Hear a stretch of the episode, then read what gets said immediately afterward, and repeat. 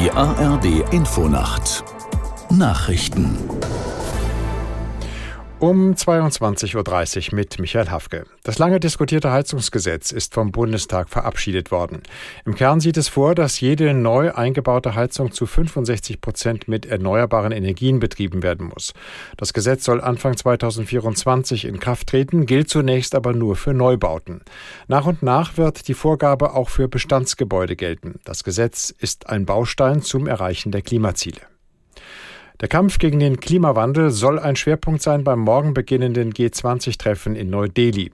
Denn die wichtigsten Industrie- und Schwellenländer sind nach UN-Angaben für mehr als 80 Prozent des CO2-Ausstoßes weltweit verantwortlich. Aus Neu-Delhi Helga Schmidt. Die Europäer sieht Kommissionschefin Ursula von der Leyen dabei in einer besonderen Verantwortung. Beim Thema Klimawandel haben wir eine Bringschuld, sagte sie im Interview mit der ARD. Die hochentwickelten Länder hätten massiv die Klimakrise ausgelöst. Von der Leyen will sich beim morgen beginnenden Gipfel für konkrete Investitionszusagen einsetzen. Länder des globalen Südens sollen sich darauf verlassen können, dass sie finanzielle Hilfen bekommen beim Aufbau sauberer Technologien wie Wasserstoff auf der Basis von Sonne- und Windenergie. Bundespräsident Steinmeier hat bei einem Fest im Schloss Bellevue das Engagement vieler Bürgerinnen und Bürger für die Demokratie gewürdigt. In seiner Rede äußerte er sich zugleich besorgt darüber, dass es zu viele Menschen gebe, die die Demokratie schlecht reden. Er prangerte Hass und Gewalt gegen Kommunalpolitiker und andere Engagierte an und erwähnte den Fall einer Bürgermeisterin aus Süddeutschland, denen Unzufriedene eine Galgen in den Garten gestellt hatten.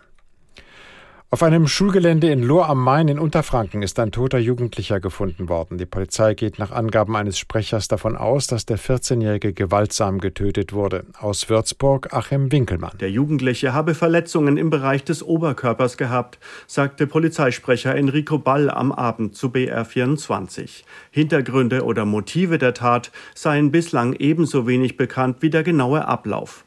Gegen 18 Uhr nahm die Polizei einen weiteren Jugendlichen wegen des dringenden Tatverdachts vorläufig fest. Er soll morgen einem Ermittlungsrichter vorgeführt werden. Wie die Polizei den möglichen Täter so schnell ermitteln konnte, ist noch nicht bekannt, genauso wenig, ob noch weitere Personen beteiligt oder Zeugen der Tat waren.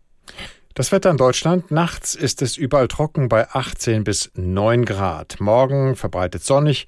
Im Westen und Süden gibt es einige Quellwolken, aber meist ist es trocken bei Höchstwerten von 23 bis 33 Grad. Und die weiteren Aussichten. Am Sonntag gibt es viel Sonne, im Westen und Südwesten auch Quellwolken und einzelne Wärmgewitter und 25 bis 33 Grad. Und am Montag ist es im Osten sonnig, nach Westen hin gibt es mehr Wolken, sind später Schauer möglich, Temperaturen dann 22 bis 34 Grad. Das waren die Nachrichten.